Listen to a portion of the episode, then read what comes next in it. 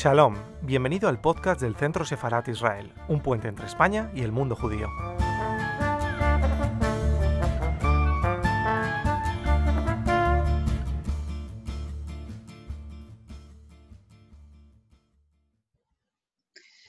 Buenas tardes, buenas tardes a todos. Buenas tardes, Juan Carlos Lara.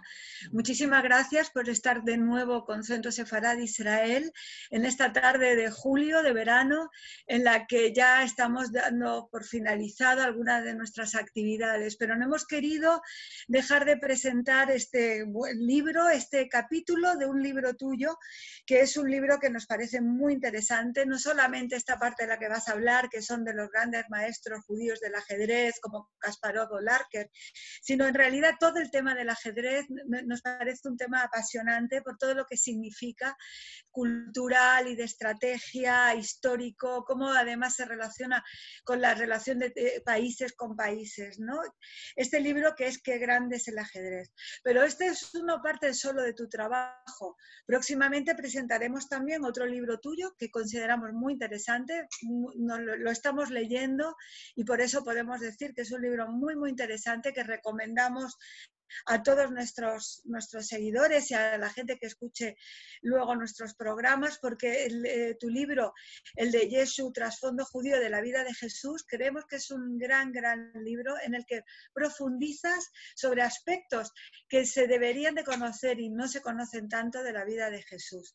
Además, Tienes un libro muy interesante para todo aquel que quiera aprender eh, hebreo moderno, que es gramática hebrea, de, gramática del hebreo moderno. Tienes un libro también sobre historia de la literatura hebrea y tienes un libro que es historia de los judíos en Europa, que ya va por la segunda edición. Por todo este trabajo minucioso a la que dedicas muchas, muchas horas, te lo agradecemos sobre todo por el esfuerzo de comunicar y de hacerlo de una manera tan grata y tan fácil para aquellos que tampoco dominamos enteramente estos temas. Muchísimas gracias, Juan Carlos, y gracias por hablarnos hoy de estos maestros judíos del ajedrez. Muchas gracias a vosotros.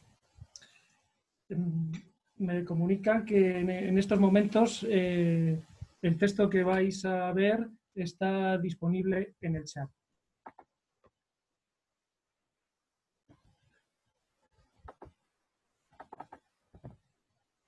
En este año de 2020 se inicia el trienio de tres grandes efemérides ajedrecísticas relacionadas con jugadores judíos. El 120 aniversario de la muerte de Steinitz, primer campeón del mundo, ocurrida el 12 de agosto de 1900.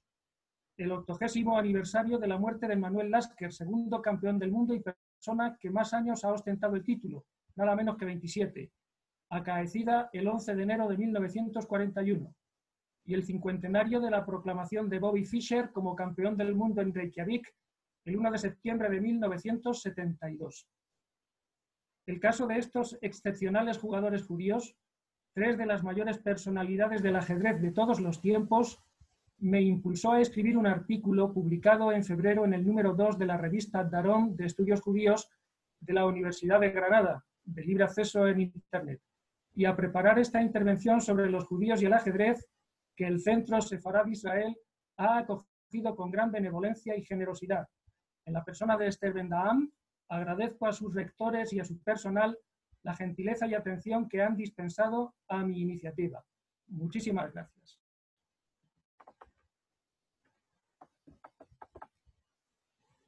Voy a dividir mi exposición en cinco partes. Un breve recorrido por la historia del juego, destacados jugadores judíos, el eco que ha tenido el ajedrez en los escritores judíos, el tratamiento del ajedrez en la normativa religiosa judía, musulmana y cristiana, y un anecdotario y curiosidades. Pero antes de entrar en materia, me gustaría señalar que el ajedrez y el mundo judío forman parte de mis referentes de infancia más queridos. Los puedo personalizar en las figuras de Golda Meir y Moshe Dayan a los que veía en televisión en blanco y negro, y en Bobby Fischer, Todavía recuerdo con una sonrisa mi avidez por escuchar en la radio la información del Campeonato Mundial Spassky Fischer que espoleó en mí la afición al ajedrez. Esta afición la había sembrado mi primo Manolo y gracias a mis primos Enrique e Ismael siguió adelante y se perfeccionó. Pero mi conocimiento de la historia del juego y de sus estrellas está en deuda con otro judío, el argentino Héctor Cooperman, que inauguró y consolidó la información ajedrecística en el diario madrileño El País.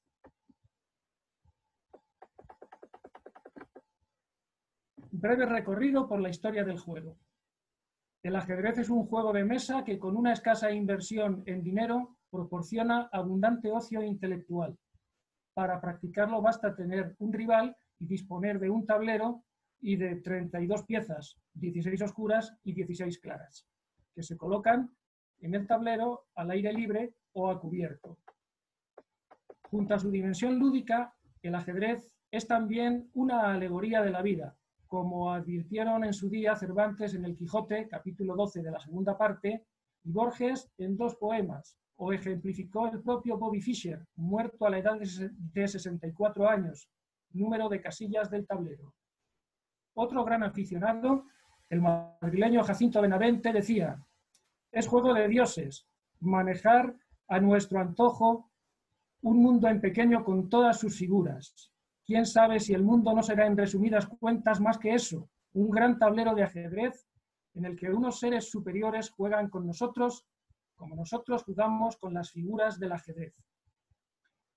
Además, el ajedrez añade en sus elementos exteriores unos valores estéticos fáciles de apreciar en monumentos como la portada de la iglesia románica de San Pablo de Vico Panchelorum en la provincia de Luca en Italia, o en las partidas vivientes como las que se disputan en septiembre todos los años en Monselice, provincia de Padua, también en Italia.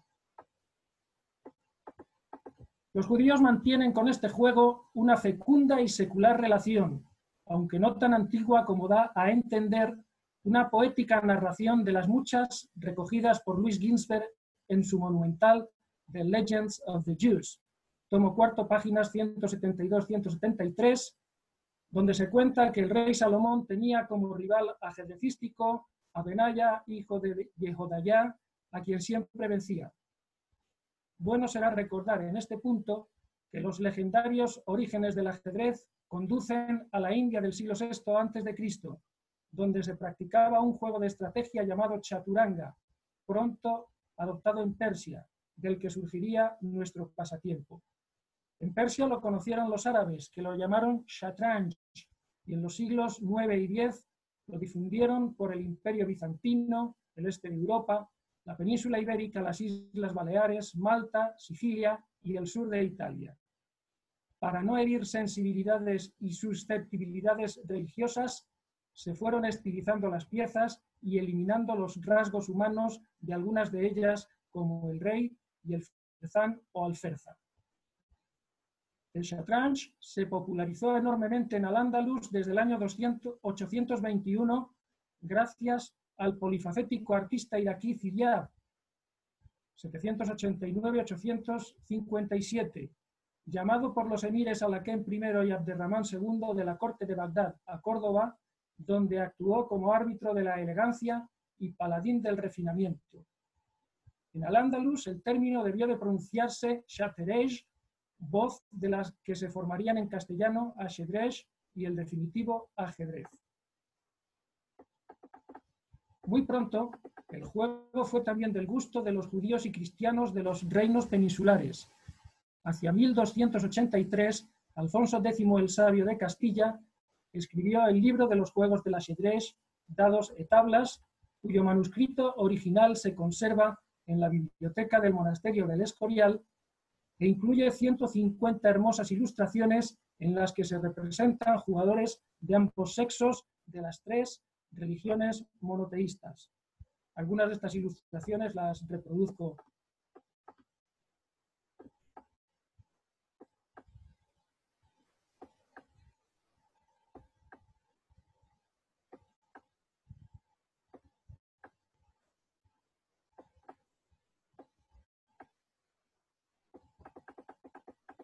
En la evolución del juego del ajedrez fue decisiva la aportación española. A finales del siglo XV, la figura de la reina Isabel de Castilla influyó en la transformación del firzano alferza en la pieza de la dama, que, pasó a convertirse en la más poderosa del tablero.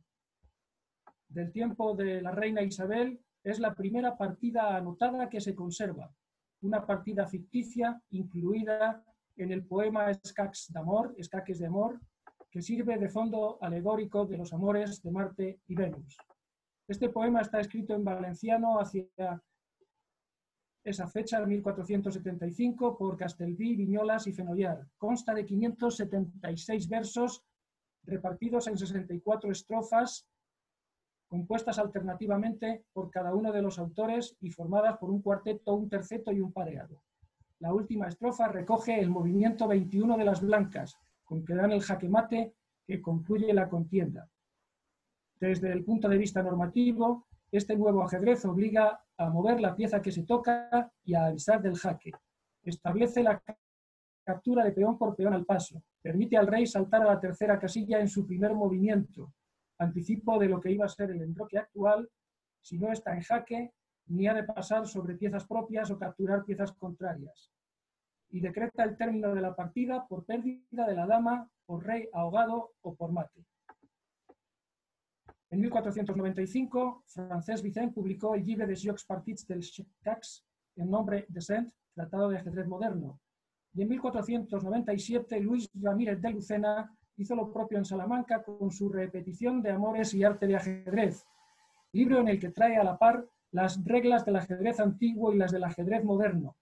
Analiza algunas aperturas, incluye ideas sobre el desarrollo y sobre principios estratégicos como la importancia de ocupar el centro o de abrir líneas para las piezas. Hacia 1510, el ajedrez antiguo o ajedrez árabe estaba superado en España e Italia y desde 1530 deja de citarse en Inglaterra y Francia.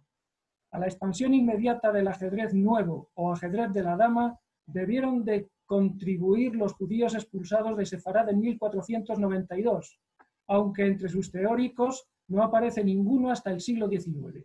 Durante el siglo XVI, españoles e italianos dominan el ajedrez mundial. En 1575, Leonardo da Cutri se impone al español Ruy López de Segura en el primer torneo internacional de ajedrez, disputado en el Escorial ante la atenta mirada de Felipe II. Al derrotado le cabe el honor de haber inventado la apertura de peón de rey más jugada con piezas blancas, la apertura española o Ruy López. Aunque en los siglos XVII y XVIII los italianos conservan buena parte de la hegemonía ajedrecística, como atestiguan los nombres de Polerio, Greco, Cozio, Lolio, Ponziani, deben compartirla con el cristiano sirio Philippe Stamma, inventor de la notación algebraica de, los movimientos de las partidas, y con el francés André Philidor. Poco a poco Inglaterra y Francia se erigen en grandes potencias del juego, y los cafés de moda se convierten en espontáneos clubes de ajedrez con el parisino de la Regence a la cabeza de todos. Lo frecuentan gentes aficionadas diversas, como el enciclopedista Diderot, el filósofo Rousseau, el exiliado americano Franklin, el aristócrata Kermur de Legal y su discípulo aventajado, el citado Filidor. Aunque solo una exigua minoría de la clientela de los cafés eran jugadores de alto nivel, el apelativo peyorativo de jugador de café no hace en el fondo justicia a la fuerza real del ajedrecista medio que iba a esos establecimientos.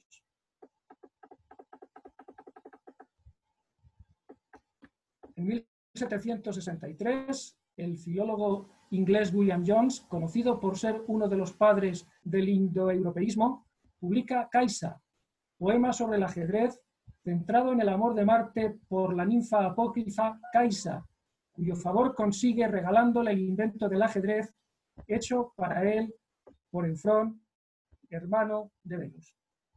Desde entonces, Kaisa ocupa en el Olimpo ajedrecístico un lugar de preeminencia que nadie le ha disputado. Durante el siglo XIX, la primacía ajedrecística pasa sucesivamente de Francia a Inglaterra, Alemania, Austria, Rusia y Estados Unidos. El primer gran jugador judío es el rabino Aaron Alexandre, 1766-1850, uno de los que manejó el turco, un falso autómata ideado por el húngaro von Kempelen que lo paseó con éxito por todas las cortes de Europa, enfrentándose, por ejemplo, al mismísimo Napoleón. Por entonces comienza la organización de, torneos dotados con grandes premios a los que se invita a los mejores jugadores del momento. Los nombres y las partidas de La Bourdonnais, McDonnell, Staunton, Andersen, Murphy, Paulsen o Blackburn suscitan el interés y la admiración de los cada vez más numerosos aficionados, pues la burguesía ha adoptado el ajedrez como pasatiempo elegante y la clase obrera lo practica como actividad de ocio que eleva la mente y desembrutece. Es la época del ajedrez romántico y de ataque, cuando se introduce el reloj para controlar el tiempo en las competiciones. Torneo de Londres de 1862. En Inglaterra se forman los primeros clubes de ajedrez de mujeres. Por aquellos años también el austríaco Steinitz abre la lista de los campeones mundiales del ajedrez, un selectísimo grupo en el que figuran el alemán Lasker, el cubano Capablanca, los rusos Alekhine, Kramnik y Kalifman, el holandés Euwe, los soviéticos Botvinnik, Smyslov, Tal, Petrosian, Spassky, Karpov y Kasparov, el norteamericano Fischer, el búlgaro Topalov, el ucraniano Poniamarov, el uzbeco Kasindinov, el indio Anand y el noruego Magnus Carlsen, que sigue en ejercicio.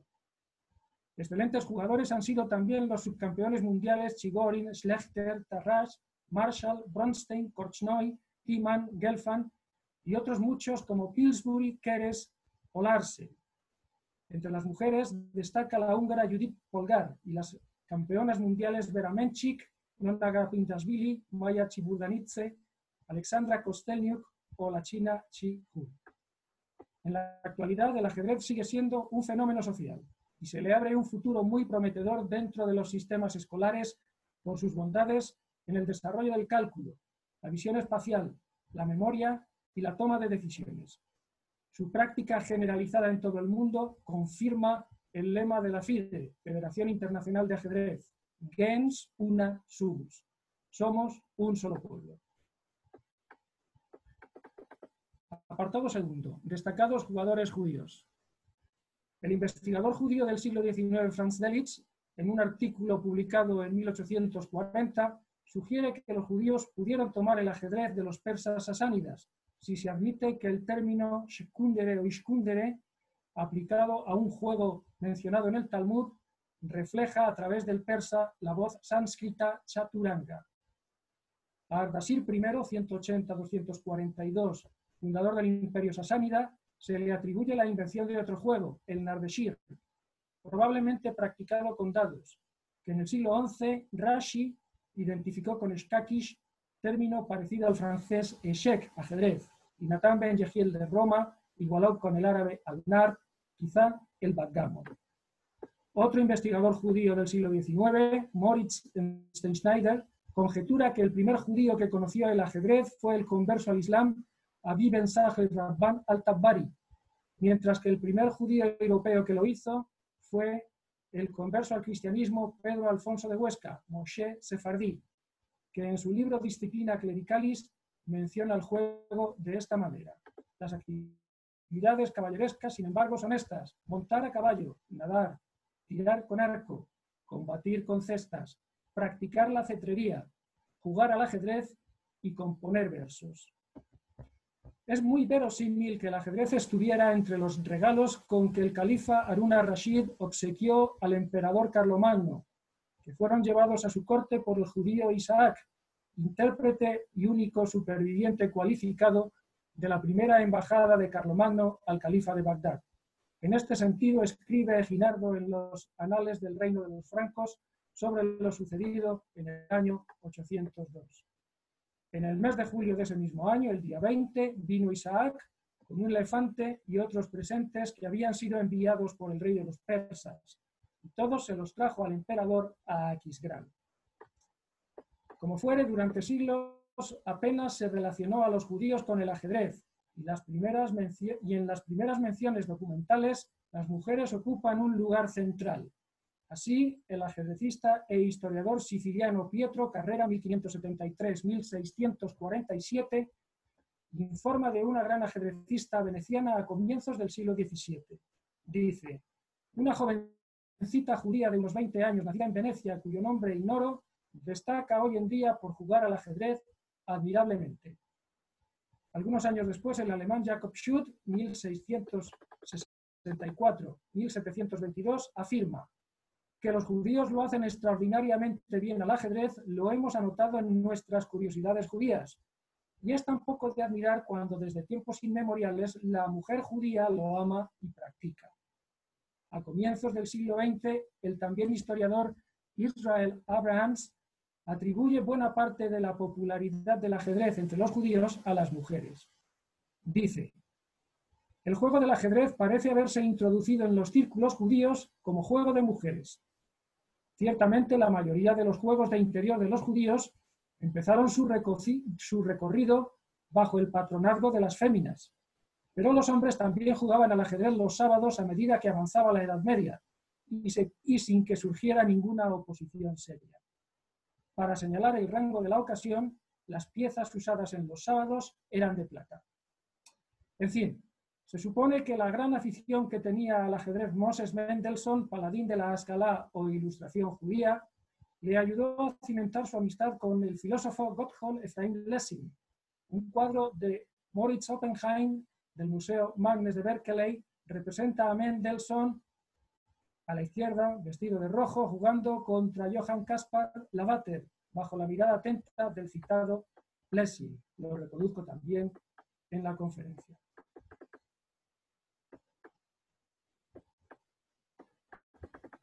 Casi la mitad de los campeones del mundo de ajedrez son de ascendencia judía, igual que otros grandísimos jugadores como Tarras, Rubinstein, Janowski, Spielmann, Tartakover, Nachdorf, Bronstein, Heller. Por eso llama mucho la atención la exigua presencia judía entre las mejores jugadoras, pues las únicas ajedrecistas judías destacadas en los últimos siglos han sido las hermanas húngaras Polgar, Susa, Sofía y Judith. Susa fue campeona del mundo de 1996 a 1999. Sofía se impuso en el torneo abierto de Roma de 1989 cuando solo tenía 14 años, logrando 8 puntos y medio sobre los 9 puntos posibles y aventajando en dos puntos al segundo clasificado. Judith ha sido la mejor jugadora de todos los tiempos. aprovecho para decir que son de ascendencia sefardí. Este apellido Polgar recuerda al castellano Pulgar y al de un célebre polemista judío anticristiano Ishak Ben Yikar del siglo XIV, autor de un libro titulado Eder Adat, la ayuda de la religión. En fin, debo recordar aquí que el escaso número de jugadores de élite surge de una amplia base de aficionados. Personajes judíos famosos como Leon Trotsky, Albert Einstein, Arthur Koestler, Henry Kissinger, Mel Brooks, Bob Dylan o Barbara Streisand han contado el ajedrez entre sus pasatiempos favoritos, lo mismo que los primeros ministros de Israel ya fallecidos, David Ben Gurion y Menachem Begin. Y es que el ajedrez gusta incluso a los ultraortodoxos judíos. Así, Simhabunin de Psija, 1765-1827, solía servirse de él para contactar con los correligionarios alejados de la vida religiosa, los Hasidim se entregan al ajedrez y a los juegos de cartas en la Mittelnacht, noche del 24 de diciembre, cuando se abstienen del estudio de la Torá por considerar que las kelipot, o fuerzas impuras, alcanzan su máxima fuerza y peligro en ese momento. Se conserva una foto de los años 30 en la que los dos últimos grandes dirigentes del grupo Hasid de Lubavitch, Joseph Ishak Schneerson y su sobrino segundo y yerno Menachem Mendel Schneerson juegan una partida, tal vez una noche de las citadas. Añadiré que pintores como el judío austrohúngaro Isidor Kaufmann, 1853-1921, o el polaco cristiano Hendrik Gottlieb, 1890-1966, entre otros, reflejaron en alguna de sus obras a rabinos jugando al ajedrez. Aquí reproduzco la foto de los Schneerson y sendos cuadros de los citados pintores.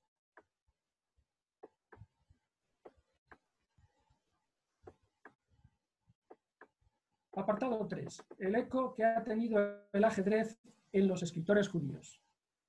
Las dos primeras obras escritas en hebreo sobre ajedrez fueron el poema de ajedrez de Abraham Ibn Ezra, siglos XI-XII, del que se ocupó a fondo mi profesor Luis Vegas Montaner, y el escrito breve en prosa rimada titulado Hot Aishkaki, ensayo del juego del ajedrez de Monseñor Ibn Yahya, seguramente un provenzal no posterior al siglo XV. Ambas obras describen alegóricamente una partida de ajedrez como una batalla y fueron publicadas en Venecia en 1595 junto con un tercer texto ajedrecístico titulado Ma'adane Melech, Delicias del Rey, en que se canta el valor educativo del ajedrez frente a los juegos de cartas y se explica el movimiento de las piezas. Steinschneider atribuye a León de Módena, 1571-1648, la autoría de esta última obra y la publicación de las tres, que luego fueron editadas con traducción latina por Thomas Hyde en Oxford, siglo XVII, y traducidas al francés por Leolo Landersky en París, siglo XIX. A estas obras se suma la leyenda del Hanan, que narra que un niño judío raptado y convertido al cristianismo llega a ser papa y jugando una partida de ajedrez con un, con un miembro de una delegación judía, descubre que era su padre. A juicio del profesor Abraham David, en el trasfondo de este relato emerge la figura del antipapa Anacleto II Pierleoni, 1131-1138 como antipapa, miembro de la célebre familia judía conversa romana Pierleoni. Si bien otro estudioso, Wittenholz, no descarta que pudiera tratarse de Alejandro III, papa de 1159 a 1181, proclive a los judíos. No faltaron menciones al ajedrez, generalmente con valor moralizante, en otros autores judíos medievales como Yehudá Alevi, siglos XI-XII, en el Kuzarí, pasaje 5.20 del sexto principio, en el que dice, no es posible que el débil venza al fuerte en el juego de los escaques que se llama shatranj en árabe. No se dice suerte o mala suerte de Ardeshir en la lucha de los escaques, como se dice en la lucha de dos reyes que pelean, porque las causas del Ardeshir y de la lucha del Shatranj se hallan todas presentes, y siempre vencerá el más sabio en su conducción. Y no temerá causa natural que lo impida ni causa accidental, sino el momento extraño por culpa de algún descuido. 4. El tratamiento que ha tenido el ajedrez en la normativa judía, musulmana y cristiana. No hay constancia de que Mahoma conociera el juego u oyera hablar de él, pero dado que Abu Huraira 603-681, Abdullah ibn Abbas y otros compañeros de Mahoma jugaban al shatranj, al principio se consideró permisible para un musulmán.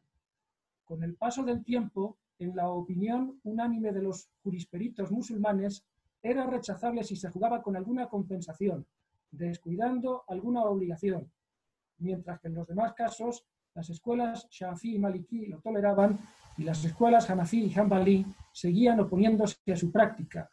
Basaban su dictamen en la Sura 590 del Corán, que no menciona explícitamente al ajedrez, y dice, Oh los que creéis, ciertamente el vino, los juegos de azar, las piedras de altar y las flechas adivinatorias son cosas abominables hechas por Satanás. Por tanto, absteneos de ellas, quizás así triunféis. El califa y yerno de, y yerno de Mahoma, Ali, lo prohibió a causa de la forma de las piezas. Y el califa al-Mahdi, 744-785, lo rechazaba considerándolo una vanidad que apartaba del recuerdo constante de Dios, al igual que el tiro con arco y otros juegos como el Nab. Por contra, los también califas ante el Malik, 646-705, y Harun al-Rashid, 763-809, eran entusiastas del juego. A comienzos del siglo XI, los fatimíes ordenaron que se quemaran todas las piezas de ajedrez que se encontraran. El caso es que la popularidad e interés por el juego crecieron entre los musulmanes, que pronto compusieron tratados centrados principalmente en las aperturas y en la resolución de problemas. Entre sus teóricos y practicantes destacaron ya desde el siglo IX al-Abdi o al-Razi, y posteriormente al-Suli, al-Yakubi, al-Tabbari, al-Masudi, etc. En el siglo XVI, el egipcio Ben Kayar al-Haytami señalaba que nada sobre el ajedrez había sido establecido a partir del profeta. Por eso extraña mucho que recientemente los talibanes y el gran muftí de Arabia Saudí lo condenaran como obra de Satán, pérdida de tiempo y de dinero. En el siglo XX, el mejor jugador musulmán fue el pakistaní Sultan Khan 1905-1966, que entre 1925 y 1935 estuvo entre los 10 mejores del mundo. En la actualidad lo es el prodigioso joven iraní Ali Reza Firuja, nacido en 2003. Pasando a los cristianos, entre los moralistas y canonistas, tampoco ha habido unanimidad sobre el ajedrez. Los obispos Genadio de Astorga y Rosendo y el Papa Gregorio VI eran entusiastas del juego en los siglos IX y X. Esto no impidió que en el siglo XI el cardenal Pedro Damián escribiera una carta al archidiácono Lebrando futuro Gregorio VII y al Papa electo Alejandro II, muerto en 1073, lamentándose de que los eclesiásticos jugaran al ajedrez, que él consideraba tan juego de azar como los prohibidos dados.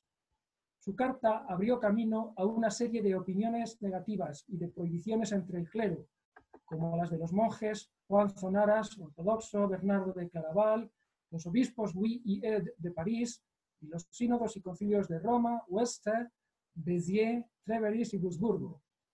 No por eso acabó la pujanza del ajedrez, mencionado presente en escritos de un anónimo monje de Winchester hace 1180, del franciscano William de Malmesbury o del Papa Inocencio III, muerto en 1216. Ávidos jugadores de ajedrez fueron el cardenal Roger de Beaufort, 1329-1378, último papa de Aviñón con el nombre de Gregorio XI, y Werner von Orsen, gran maestre de la orden teutónica a comienzos del siglo XV.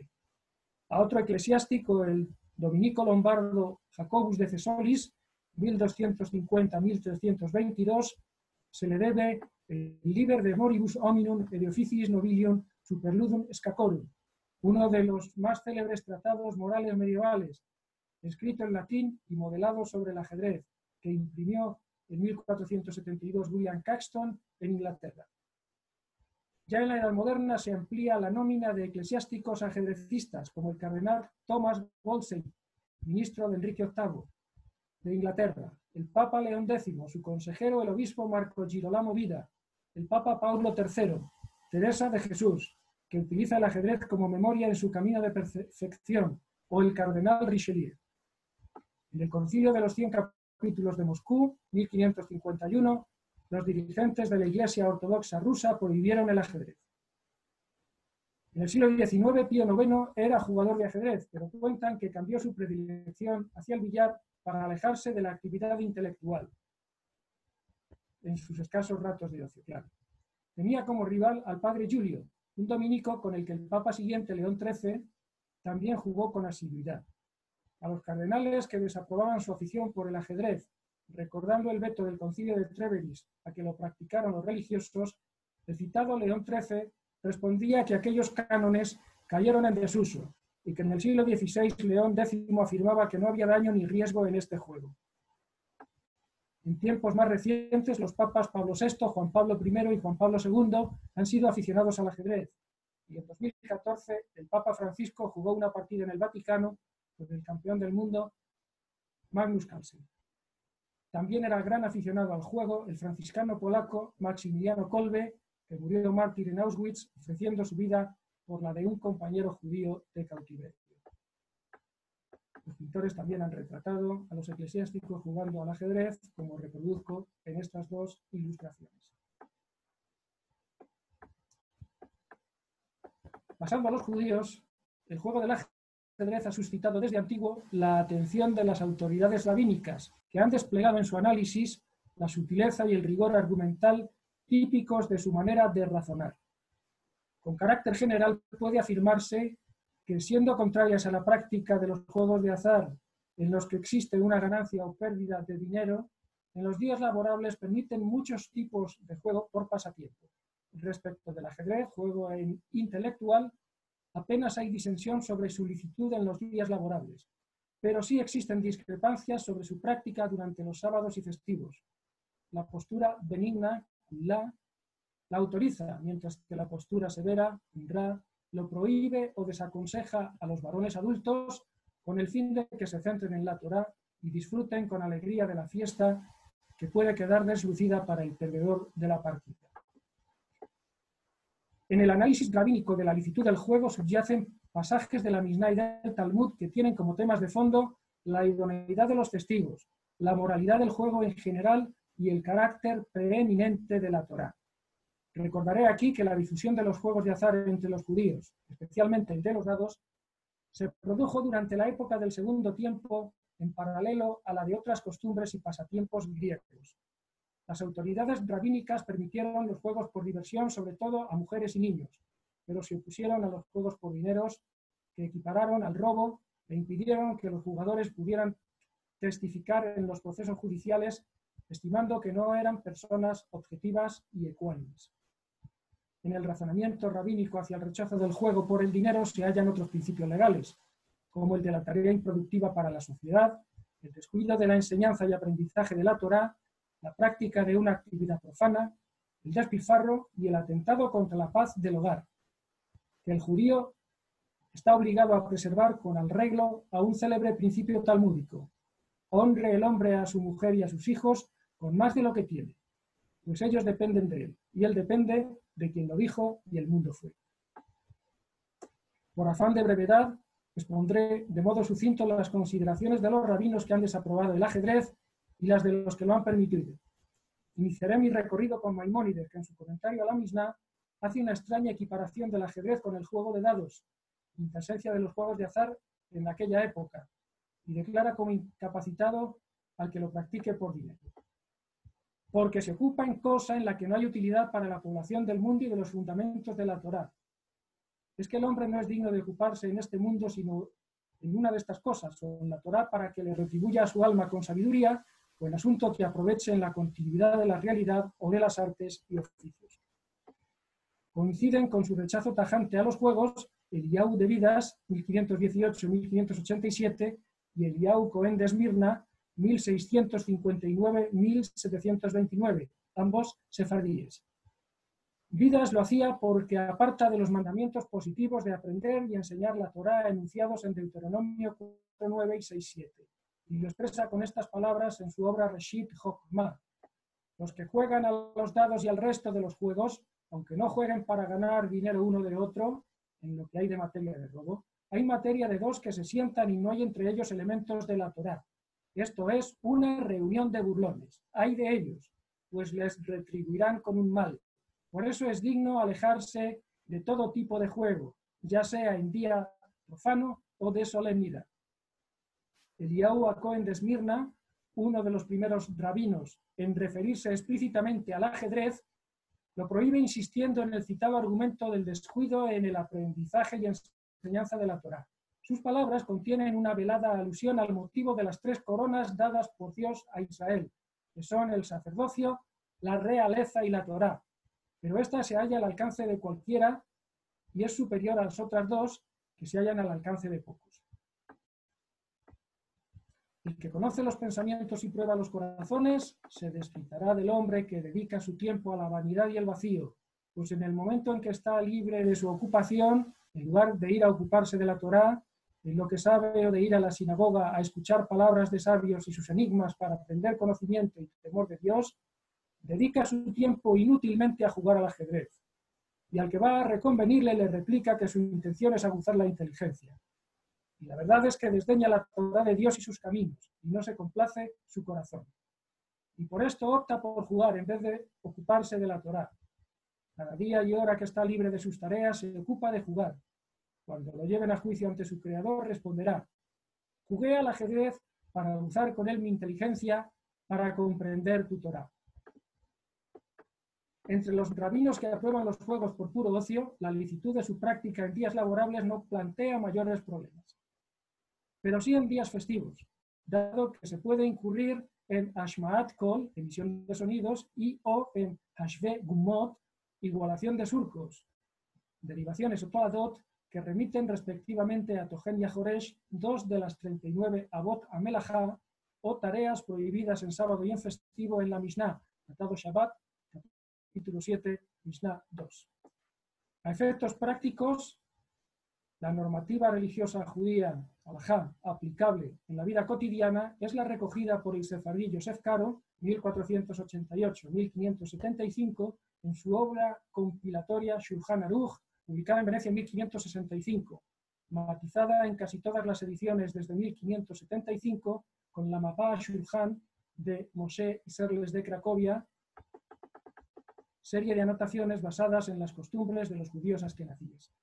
Ni uno ni otro que inauguran la nómina de los ajaronim o últimos expertos en alajá mencionan explícitamente el ajedrez en el conjunto de las normas vigentes los sábados y festivos, por lo que se necesitaba jurisprudencia posterior al respecto. Entre la contraria a, utilizar, a autorizar el ajedrez en los días festivos está la del sefardí Aarón ben Isaac Sasson, 1629, se ignora la fecha de su muerte, en una de sus respuestas rabínicas, en la que dice, para permitirlo en sábado no hay una sola razón por la que no sea casual la sabiduría en esta cosa, no como el astrolabio que permitió Rabbi Shimon Benadret, Shlomo Benadret, pues esa sabiduría tiene utilidad en sí. Pero aquí, ¿qué utilidad hay en el conocimiento de la ciencia del ajedrez? Incluso más aún, si hay ciencia, no hay que permitirlo en sábado, pues se parece a la compra-venta y está prohibido como lanzamiento de suertes. Su contemporáneo Abraham Gombiners, Askenazi 1637-1682, comentando este pasaje en su obra Maguen Abraham, consideraba que en las anotaciones de Iserles al texto de Joseph Caro había una referencia implícita al ajedrez en la mención de los huesos, con los huesos, al ajedrez, y acostumbrado a hacer los ajedrezes de plata, de modo que sean especiales para el sábado, pues si no es así, la apariencia es de día profano. Ya se sabe que el sábado y el día festivo deben ser honrados por encima de cualquier otro día. Las decisiones de los rabinos tienen efecto inmediato en los sectores religiosos de las comunidades judías. Tres rabinos de Cremona prohibieron los juegos salvo el ajedrez tras la peste que afectó a la ciudad en 1575. Más estrictos fueron los dirigentes religiosos de la comunidad judía de Frankfurt del Meno en Alemania, pues tras el incendio que asoló a la ciudad en 1711, prohibieron el ajedrez durante 14 años, salvo a los enfermos y parturientas. Actualmente domina en el ánimo del judío observante la idea de que también se puede jugar al ajedrez por diversión en sábados y festivos, porque encaja en el Onek Shabbat, deleite y gozo del sábado y del festivo, con que deben vivirse esos días. Pero hay quien lo desaconseja como inadecuado a la atmósfera de santidad que envuelve a las festividades, Joseph Bobker, en su libro Can I Play Chess on Shabbos, recoge el dictamen favorable del rabino polaco Osher Abrahamson, pese a la desaprobación de su colega Moshe Feinstein, una de las últimas grandes autoridades rabínicas mundialmente reconocidas. Dice, una vez le pregunté a mi rabino mentor, el polaco Osher Abrahamson, de bendita memoria, superviviente del holocausto, si me estaba permitido jugar al billar francés o al, o al billar americano en sábado. Yo sé, me espetó. Ni siquiera durante la semana puedes jugar a esos juegos. Pero me dejó jugar al ajedrez en sábado, a pesar de una respuesta en sentido contrario dada por el rabino Moshe Feinstein. Rav Moshe dice que en sentido normativo religioso estricto no hay prohibición de jugar al ajedrez, especialmente si uno haya descanso en ello. Sin embargo, sigue diciendo, es mejor no jugar. ¿Por qué? Porque el perdedor podría haber arruinado su gozo del sábado. Esta exposición reducida de las consideraciones de las autoridades rabínicas evoca la ingeniosa frase atribuida a David Ben Gurión, primer ministro de Israel, 1886-1973, gran aficionado al ajedrez. Donde hay dos judíos, hay tres opiniones. En esta imagen, Ben Gurión asiste a una de las partidas del primer campeonato israelí de ajedrez en 1951. El último apartado de mi exposición lo dedico al anecdotario y a las curiosidades. Es un poquito más desenfadado para distender la actividad. El ajedrez contemporáneo de competición ha estado dominado por la llamada escuela hipermoderna que se enfoca a la estrategia y a la consecución de ventajas posicionales. En su nacimiento y desarrollo destacaron cinco ajedrecistas Steinitz, Tarrasch, Tartakover, Ninzowitz y Reti, los cinco judíos. Judíos han sido el campeón del mundo a mayor y a menor edad. El austriaco Steinitz a los 56 años y el ruso Kasparov a los 22, respectivamente.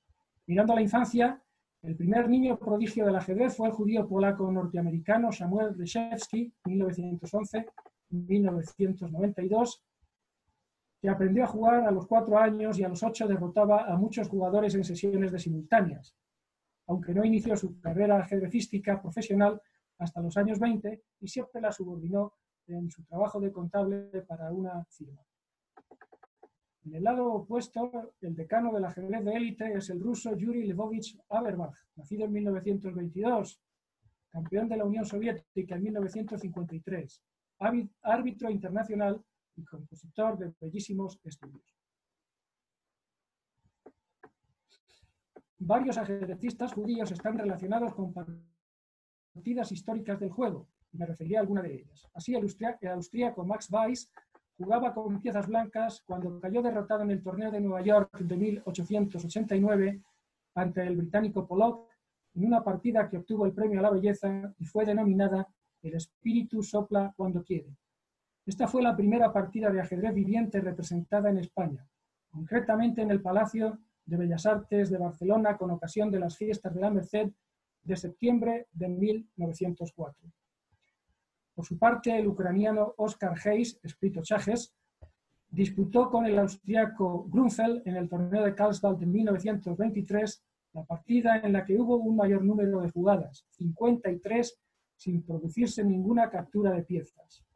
A su vez, Aaron Mizowicz, jugando con negras contra Friedrich Semich en Copenhague el 9 de marzo de 1923, se impuso en la partida denominada la Inmortal del Sudán, tras su jugada 25 H6, dejó a su oponente en una situación de derrota inmediata, moviera lo que moviera. Eso es lo que quiere decir el tecnicismo ajedrecístico alemán Subdan, la obligación de mover que tiene cada ajedrecista una vez que, ha movido el rival, eh, le conduce a la derrota.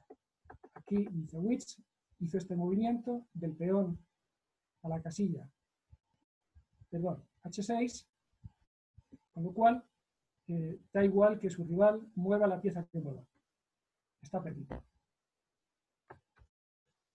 Frédéric Lazare, judío francés que a duras penas pudo escapar del holocausto, obtuvo la victoria más rápida jamás lograda en un torneo de maestros, el de París de 1924, ante Amédée Gibault, cuatro veces campeón de Francia.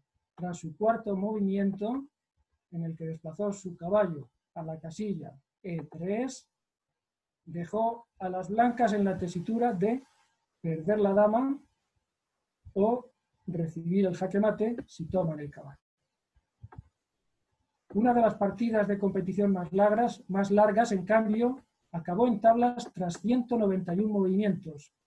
Tuvo lugar en el torneo de Mar del Plata de 1950 y enfrentó al judío polaco Moshe Cerniak con Hermann Pilnik.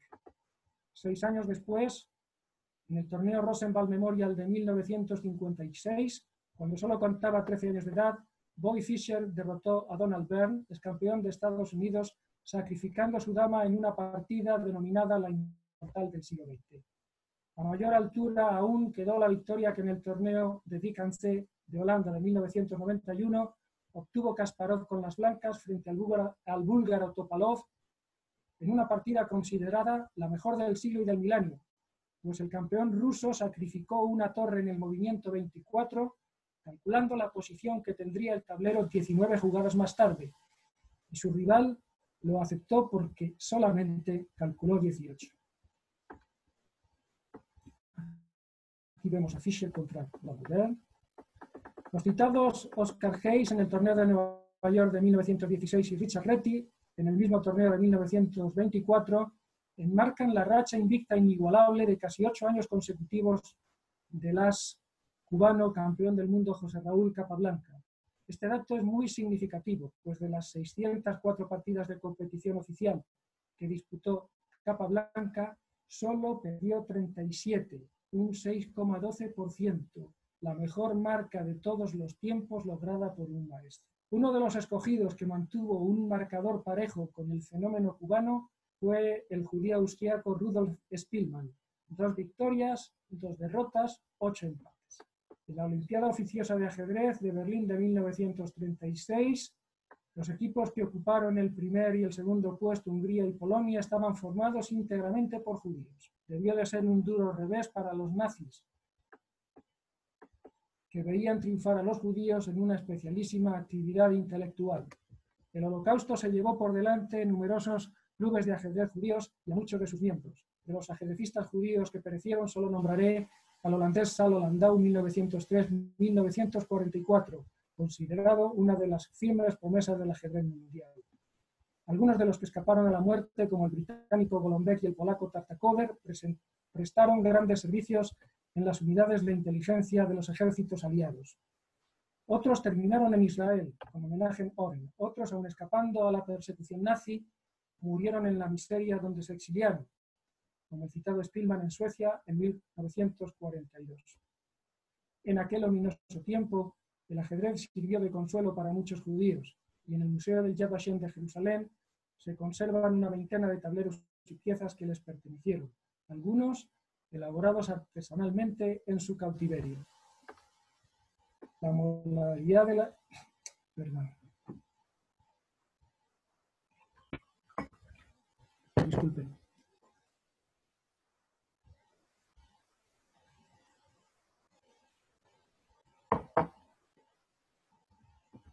La modalidad de las partidas simultáneas a la ciega, en la que un especialista se enfrenta con numerosos jugadores sin mirar el tablero y reproducir los movimientos, ha dado fama imperecedera a los ajedrecistas judíos Koltanovsky y Nachdorf. Por cierto que Nachdorf, aunque jugando normalmente, se enfrentó en una sesión de simultáneas a 250 tableros, ganando 220, a 226, empatando 14 y perdiendo 10. Esto ocurrió en los años 50 y aquí tenemos una foto suya jugando simultáneas. Salvo Oscar Hayes, Akiva Rubinstein, Samuel Reshevsky y Boris, Bulgo, Boris Gulko, los ajedrecistas judíos no han sido muy religiosos. En el ajedrez de competición, el reglamento obliga a los jugadores a anotar los movimientos de las partidas en unas planillas diseñadas a tal efecto, que pertenecen a la organización, por cierto, no a los jugadores.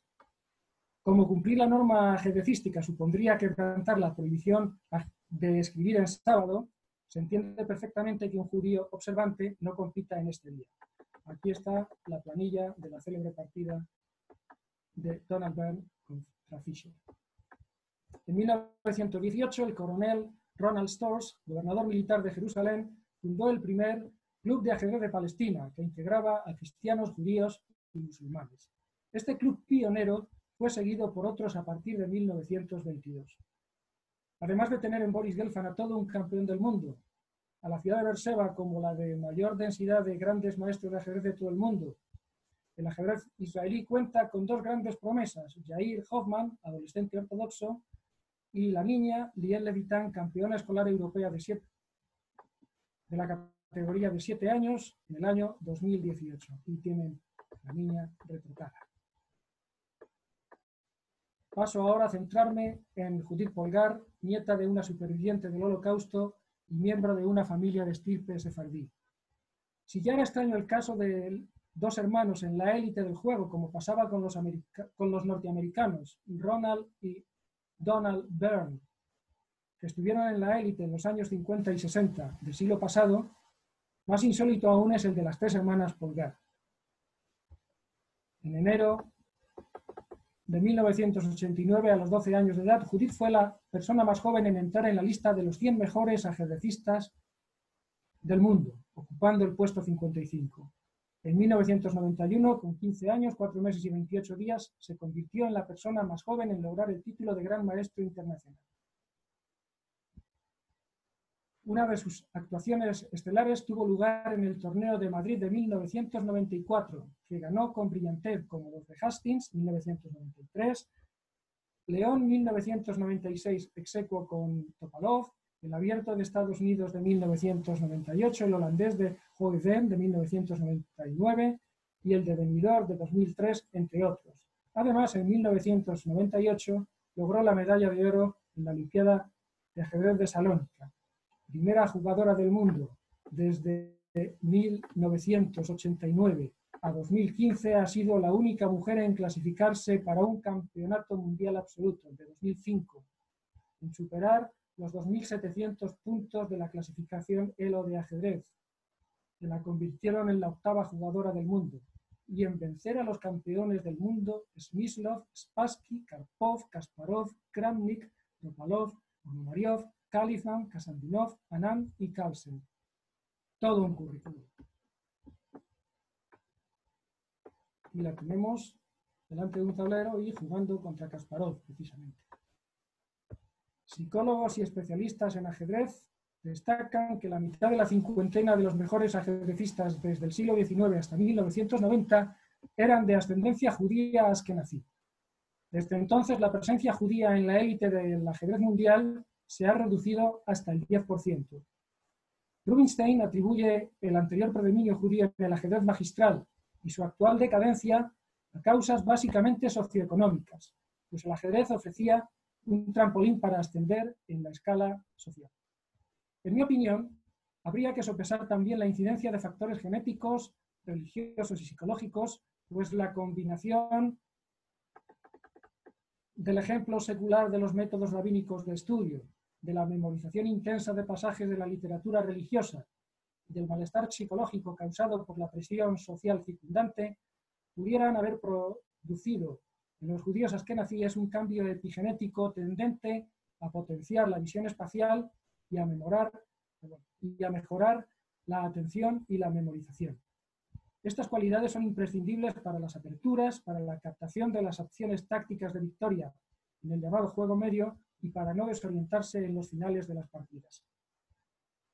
Parece que corroboran lo anterior las ciencias experimentales, en las que los especialistas judíos askenazíes han obtenido más de un 20% de los premios Nobel. Y recuerdo que la población judía está eh, calculada en torno al 0,25 de la población mundial. Y es que los judíos askenazíes residían en países y territorios donde el ajedrez y la ciencia se cultivaban con intensidad y pasión. Muchas frases célebres fueron acuñadas por grandes ajedrecistas judíos. Citaré algunas. Decía Steinitz, con blancas y peón de ventaja, ni Dios me gana.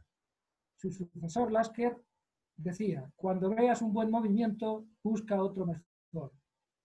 El agudo Tartakover señalaba, los errores están ahí para cometerlos. El ganador es el que comete el penúltimo error. Botvinnik consideraba que el arte era que el ajedrez era el arte del análisis. Para Mijail Tal, jugar para el empate con blancas es en cierto modo un crimen contra el ajedrez. Nos contaba eh, nos contaban en el curso de monitores de la Federación Española, Pep Suárez, que conoció a Tal y habló con él, que un día le dijo, eh, le preguntó, ¿por qué tanto sacrificio? Es que parece que me agobia jugar con tantas piezas en las partidas. David Bronstein decía, en el ajedrez como en la vida, la oportunidad solo llega una vez.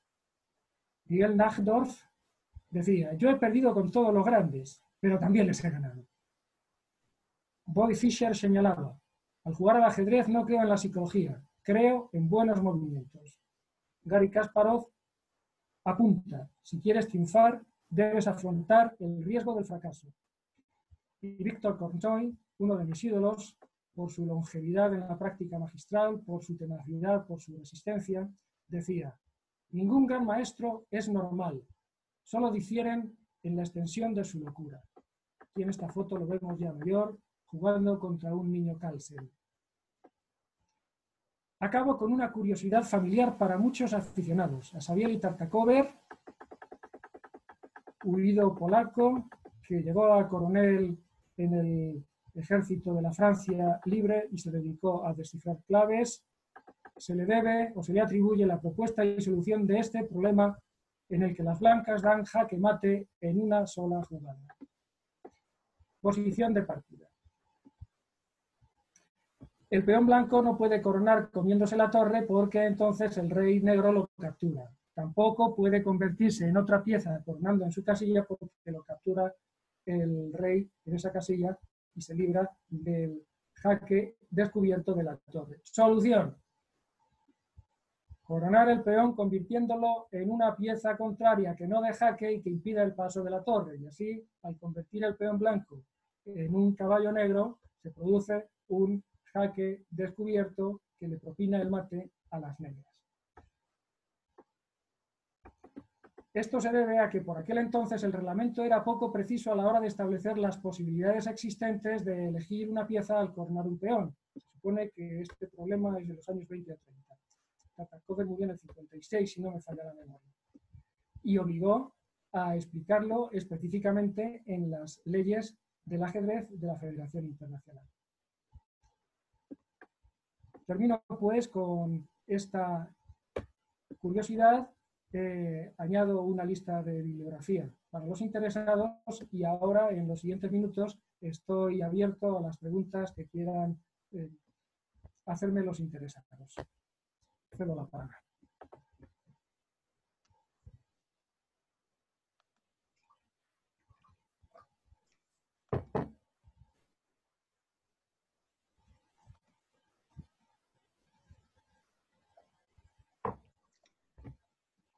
Eh, hola, eh, muchísimas gracias, de verdad, porque ha sido una exposición impresionante, porque además no me la esperaba que hubieras desarrollado una, historia tan profunda y tan, tan atrás ¿no? en, nuestra historia.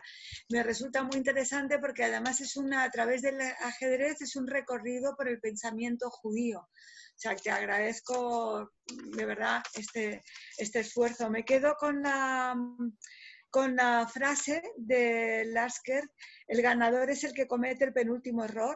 Así que no, no, quiero cometer yo el penúltimo error, así que hago simplemente abro por si quieres añadir algo más y preguntarte un poco acerca sobre todo de la identidad judía de los últimos jugadores, hasta qué punto ellos se reconocen a sí mismos como judíos y eso les da alguna característica especial a la hora de, relacionarse en el juego.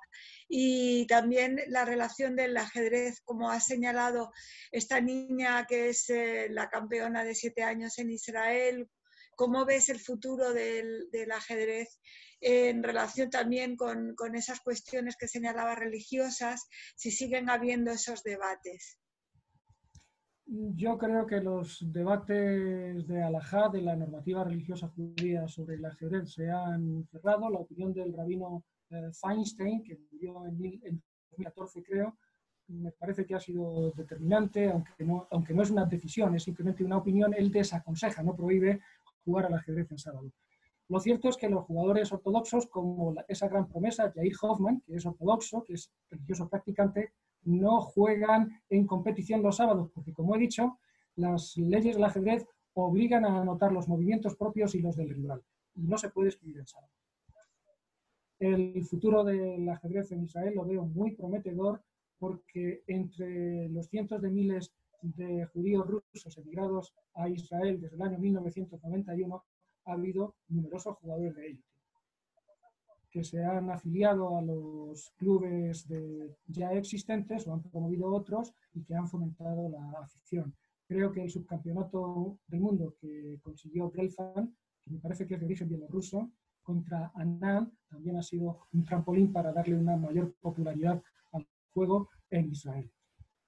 En cuanto a, la autoidentidad judía del jugador judío de ajedrez, pues ha habido casos extremos. Por ejemplo, Fischer eh, renegaba de ella. Fischer eh, era una persona muy excéntrica, tal vez acusó durante toda su vida la ausencia en su entorno de la figura paterna y fue siempre muy, muy excéntrico y muy particular. Eh, fue un, un, estar contra todo y contra todos y, además en su descargo diré no solo lo del padre, sino que tuvo que hacer frente a una hegemonía soviética indiscutible. En los grandes torneos, los jugadores soviéticos hacían tablas entre sí a los pocos movimientos, mientras que el resto de los jugadores tenían que empeñarse entre sí con los soviéticos a fondo, y esto desquiciaba a cualquiera y limitaba sus posibilidades de éxito. Sin embargo, ha habido jugadores que han llevado muy a gala lo de ser judío, como por ejemplo eh, Samuel Reshevsky o Boris Gulko, que fue campeón de la Unión Soviética. Eh, diré también que Lasker tenía plena conciencia de su condición de judío y por eso en el año 1936, viendo cómo pintaban las cosas en, la Alemania nazi, él que era toda una figura, catedrático de matemáticas y de psicología en la universidad, y que fue expropiado por las leyes nazis, emigró inmediatamente, primero a Inglaterra, luego a la Unión Soviética y después a Estados Unidos, donde eh, creo que que en el fondo la mayor parte de ellos sí tienen conciencia de ser judíos. Miguel Nagdov, que murió en Málaga precisamente estando de, estando de visita o, bien, o viniendo a dar una, una, sesión de simultáneas en los años 90. También claro, porque a, su condición de judío. Según comentas, para el nazismo además debería de ser un golpe grande ver que el, judío al participar en el ajedrez pudiera vencer a la raza superior aria, ¿no? Es, eh, Efectivamente. Y además obligaron, bueno, el tema está eh, sobre la obligación o no, es extraño. Eh, el campeón del mundo, Alequín, escribió una, tres artículos en una revista francesa comparando el ajedrez ario con el ajedrez judío, tachando al, era una crítica contra la, contra la escuela hipermoderna, acusando a los jugadores judíos de buscar pequeñas ventajas, de ser rastreros y viles. Eh, cuando, por ejemplo, Rudolf Spielmann ha sido uno de los grandes tácticos del ajedrez. Su libro El arte del sacrificio sigue siendo esencial para todo el que quiera progresar en el ajedrez. Eh, ¿Cuáles serían las claves del arte del sacrificio? Me parece interesante ya la, las claves del arte del sacrificio, pues eh, eh, primero hay que practicar, hay que reproducir las partidas en las que ha habido sacrificio, porque hay determinados tipos, hay series temáticas que se van aprendiendo. Por ejemplo, eh, piezas sobrecargadas de funciones, rey desprotegido, rey en el centro porque no se ha enrocado, columnas abiertas, piezas clavadas, en fin, aprovechando esos que son motivos tácticos y reproduciendo, reproduciendo las partidas en las que ha habido eh, jugadas brillantes. Eh, los sacrificios buenos son aquellos en los que se cede la dama o la, calidad, que es la torre, a cambio de una pieza menor para obtener un, ataque fulminante. Entonces digo que la acusación de, de Alequín, que por otra parte nunca había sido antisemita, nunca había hablado en contra de los jugadores judíos y solo había mantenido una polémica, pero personal, con Capablanca, a quien le arrebató el campeonato del mundo pues no, no, tiene mucho sentido. Pero en cualquier caso, está Kasparov en su, serie de libros sobre mis ilustres predecesores, aunque quiere esculparlo, eh, no ve del todo claro que eh, hasta dónde llegó la imposición de los jerarcas nazis y hasta dónde llegó la propia voluntariedad del ajedrecista, al que cerraron todas las puertas, no se le permitió participar y tuvo la suerte, suerte de morirse en el año 1946 en Lisboa, después de pasar por Madrid, porque no habría podido jugar en, ningún torneo. Se le hizo el vacío internacional. Pues nada más, muchísimas gracias por, responder, por estar allí. Tenemos además un público que ha mantenido, se ha mantenido fiel escuchando la, charla, en especial algunos comentarios como María de Miguel, que nos comenta lo importante que de, su sabiduría y de lo, de lo polifacético que es. Hemos podido comprobarlo hoy. Muchísimas gracias y esperamos tenerle pronto para la presentación de su libro sobre Jesús. Muchísimas gracias. y, bueno, espero que nos... Una, una pregunta antes de finalizar. Imagino que usted es buen jugador de ajedrez. Bueno, a los 15 años tuve el Todopoderoso, me hizo la gracia de mostrarme que jamás llegaría muy lejos en el ajedrez. En mi primer torneo serio, un torneo de club, perdí todas las partidas que disputé y solo gané una por incomparecencia aunque me sentó muy mal, fue un duro golpe para mi orgullo personal, sin embargo, a la larga ha sido lo mejor que me podía pasar, porque eh, ser un, jugador de élite de ajedrez eh, es estar tocado por la gracia divina. Esa capacidad de análisis, de visión espacial, no la puede tener cualquiera. Se puede mejorar, evidentemente. Yo he mejorado con el paso del tiempo cuando he jugado con mejor presión pero ya digo, para mí fue... Es decir, se ha, sacrificado por el conocimiento del ajedrez, ¿no? Una de las piezas sacrificadas. Eh, sí, querría, querría añadir para los oyentes de esta conferencia que lo mejor del ajedrez es practicarlo, o bien sea en partidas con un rival o resolviendo los problemas que publican algunos periódicos o mm, comprándose algún libro, intentar leer, reproducir partidas, etc. Las partidas brillantes de ajedrez producen un inmenso placer estético.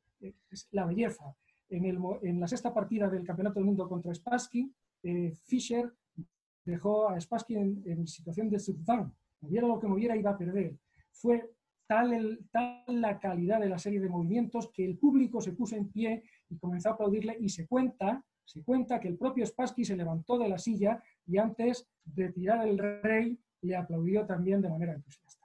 Bueno, pues un aplauso a toda su conferencia, muchísimas gracias y nos veremos próximamente.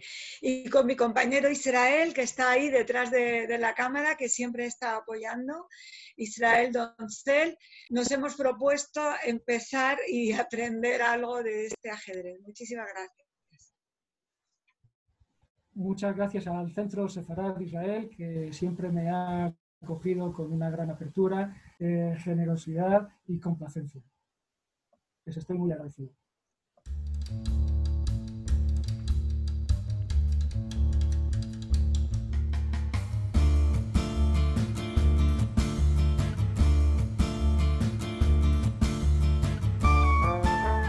Gracias por escucharnos. Recuerda que también nos puedes seguir a través de Instagram, Facebook y Twitter con el usuario arroba Centro Israel o si lo prefieres en nuestra página web www.sefarat-israel.es.